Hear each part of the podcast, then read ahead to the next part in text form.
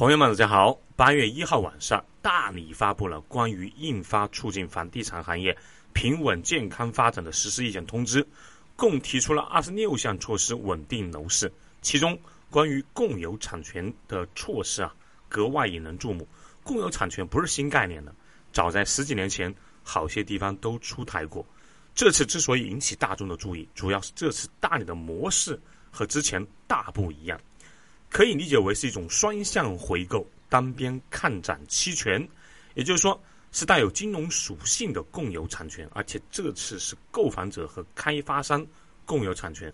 之前其实很多地方也有共有产权房，是购房者和政府共有产权，这次是购房者和开发商共享产权。具体来说，就是购房人可以先期购买不低于百分之五十的产权，剩余产权继续由房地产开发企业持有。由购房人租赁使用，再按照双方合同约定购买剩余的产权。三年后或者五年后啊，房价涨了，购房人可以按照合同价格继续购买。亏了，你可以不购了。也就是说，涨了是你的，亏了我兜底。这种房地产新玩法的诞生地啊，其实是深圳。早在这个月初，云南大理提出这种带有金融属性、双向回购。单边看涨期权的共有房产权的前半个月，在七月十六号召开的第二届大湾区企业人力资源发展的高峰论坛上，就有房企发布青年人才共有房计划，青年人才和房企共有产权，三年后可以相互回购。由企业推出的青年人才共有房计划是全国首次的购房模式创新。也就是说，购房人先付一半，三年之后，如果房价出现上涨，青年人才可以选择向企业按照原价购买剩下的一半产权。所谓的搭上资产上涨的顺风车，如果三年后房价下跌了，那企业将向青年人才按原价回购一半产权，确保青年人才置业无忧、安居乐业。这种共有房产的好处是一。购房人还是加了杠杆，拉动了现在低迷的房地产销售额，房企和地方政府双赢，不少于百分之五十的资金回笼对银行给房企的再融资也有一定的推动作用，同时银行又多了一笔优质的信贷业务。第二，这种看涨期权只能做多，对于稳定现在摇摇欲坠的房价有一定的托底作用，主要是心理上的啊，这笔。之前用行政命令强行限定啊，不准降价，限跌令要高明很多。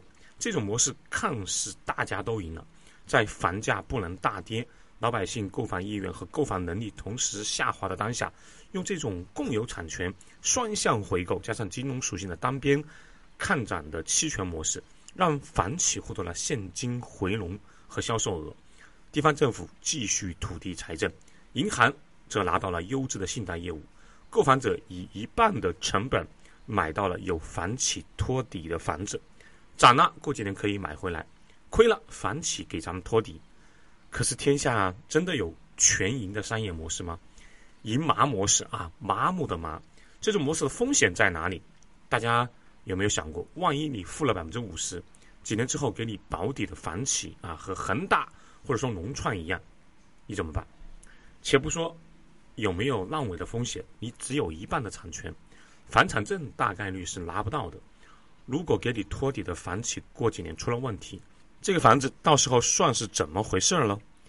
你说啊，会不会把剩下的一半产权送给我？我只能说，你真的是个阳光的孩子。不仅啊，是给你托底的房企在三五年之后可能没了。有没有想过啊，在人口铁定进入负增长、全球经济萎靡，特别是中国楼市在高位的当下？会不会出现没有对手盘的可能？就说任何一种期权啊，其实都是有两种可能性的。但是就目前的情况来看，未来很长一段时间，楼市大概率只有一种可能性，就是你压根没有承接的对手盘。大部分人没有钱接盘的啊，有钱的人比猴还精。你认为他们会接盘？再往深一步说，这两年是中国经济转型的关键时期。内外压力都那么大的情况下，你不转不行了吗？要是继续搞土地财政啊，继续吹大泡沫，内需和人口可能都会出现大的问题。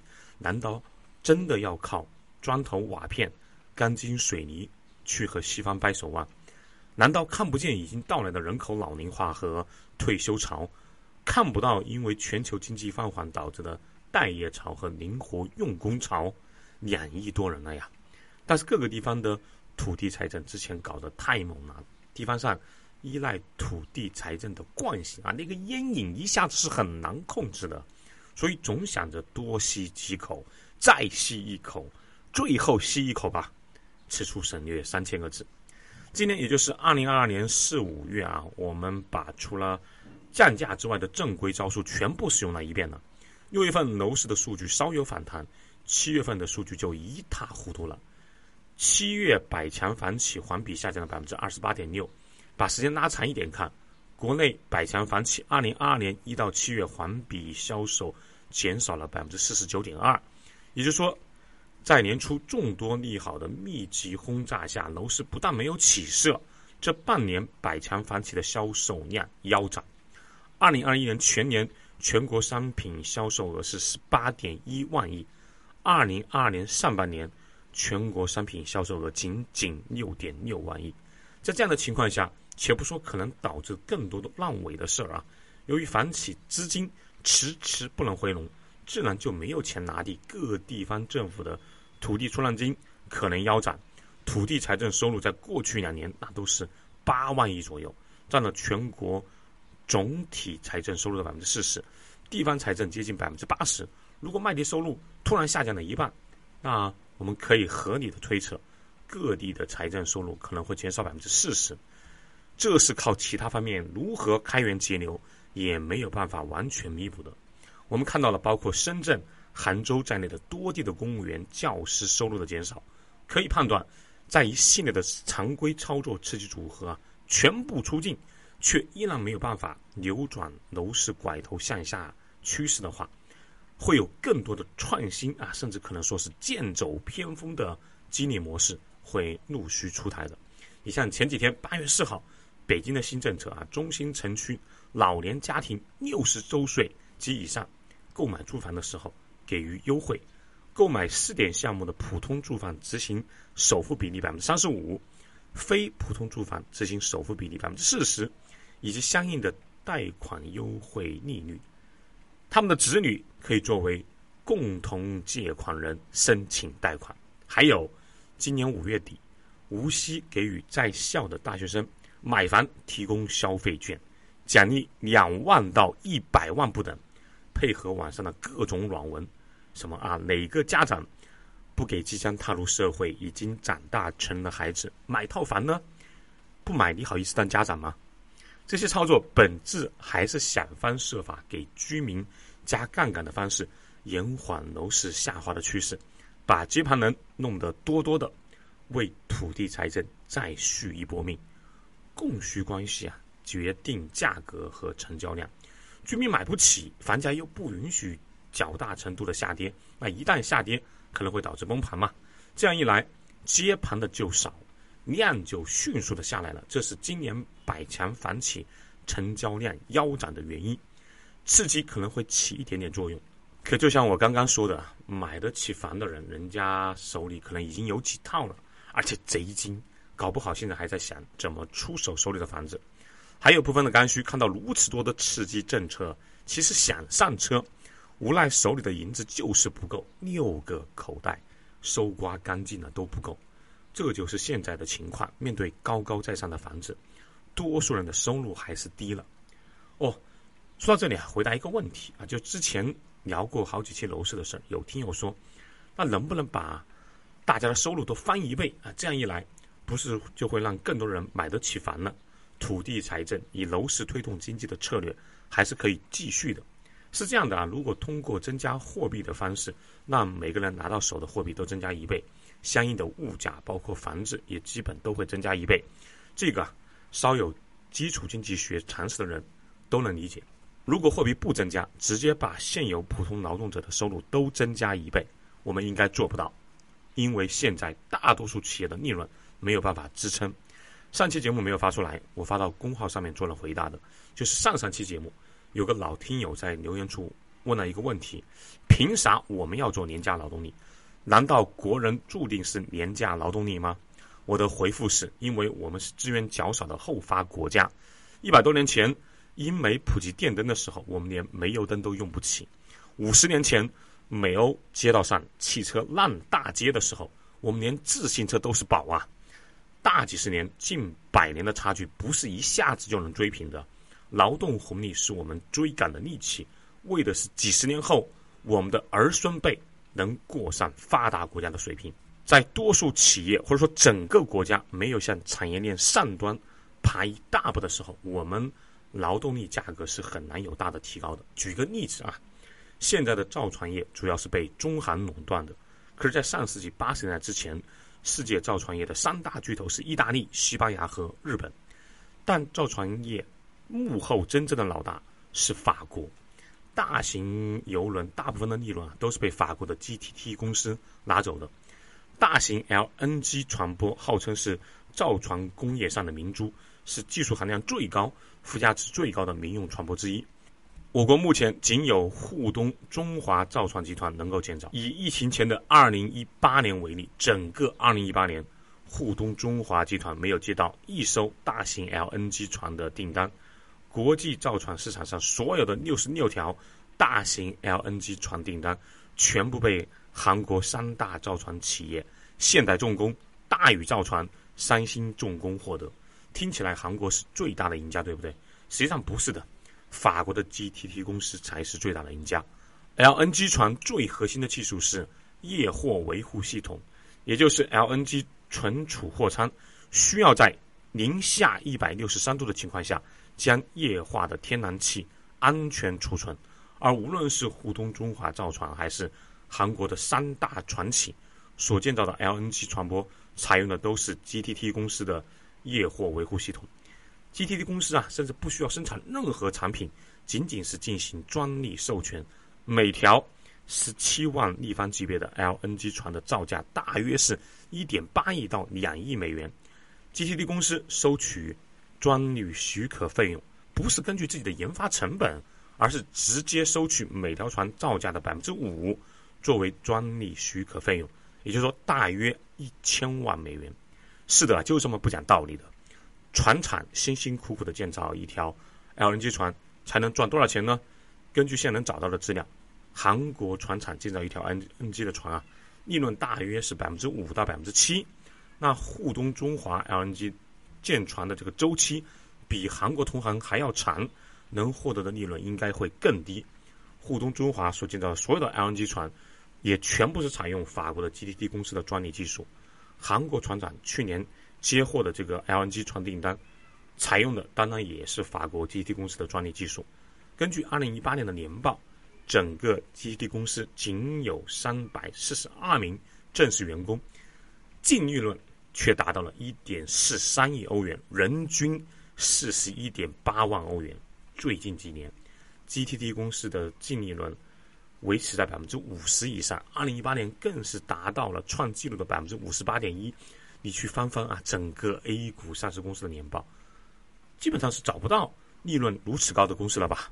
你说我苦哈哈的顶着大太阳，忍受风雪造了一两年的船，还没有人家法国公司啊坐在空调房，在合同上点个授权挣得多，太不公平了。我不用可以吧？答案是不行，因为根本没得选。目前 LNG 液货维护系统实际上只有两家公司提供，法国的 GTT 和挪威的另一家公司。其中中韩船厂主要采用的就是法国 GTT 公司的专利技术，而日本船厂一直采用的是挪威公司的技术。当前 GTT 公司因为它的技术啊稳定性。更好，占据了市场上百分之九十以上的份额。以中韩船厂的技术水平，能够消化 GTT 公司的专利技术，并且顺利的把液货舱做出来，已经是相当不错了。世界上能够制造出如此大型船只的，不过十五个国家。可是不管怎么样，技术垄断带来的高利润，是法国人、西方发达国家的人可以这么懒，可以一年休息一百天以上的原因。而之所以能够进行技术垄断，是因为人家工业底子好，起步早。上世纪六十年代，GT 公司就开始做这个 LNG 液货舱系统了，而当时的中韩还在为全国人民填饱肚子而努力奋斗了。GTT 公司专业做 LNG 液货维护系统六七十年了，通过长时间累积的技术专利，最终积累成了一个高高的门槛啊，让后来者难以追赶。五十年的差距不是一朝一夕能够追上的。制造业，尤其是重工业，它不像互联网或者说门槛较低的轻工业，重工业的技术更新很慢，迭代周期很长，制作成本非常高。LNG 液货舱这种安全第一、必须可靠的工业品，几乎没有航运公司愿意冒着风险采用新型的液货维护系统，这就是先发国家的巨大优势，短时间内难以撼动。不仅是造船啊，你像什么手机芯片、飞机发动机等众多利润丰厚、应用广泛且非常重要的核心技术，大部分还掌握在西方人手里。这就是人家可以偷懒啊，没事晒晒太阳、罢罢工，依然可以拿高薪，而我们需要弓着身子努力奋斗，还拿不到几个银子的主要原因之一。啊，这就像穷二代苏胖啊，像我这样的九九六甚至零零七，买一栋房都非常难。可是富二代啊，比如隔壁的周公子，却可以很轻松的拥有几套房。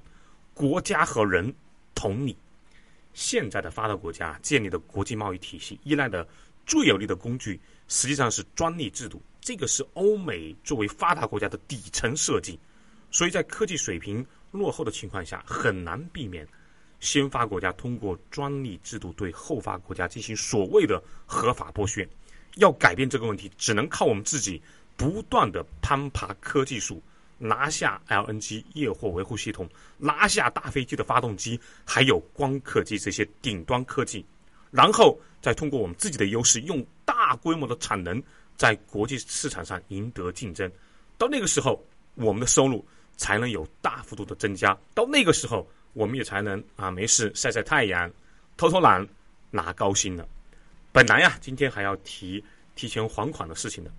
解说我们为什么收入上不去聊的比较多了，啊，下一期我会接着聊聊最近提前还款的事儿。好，对旅游文化投资感兴趣的朋友，欢迎加苏胖的微信号幺三五二二九七八五四五。另外，欢迎大家关注苏胖带你看世界节目，打 call 留言和转发节目。下期见喽。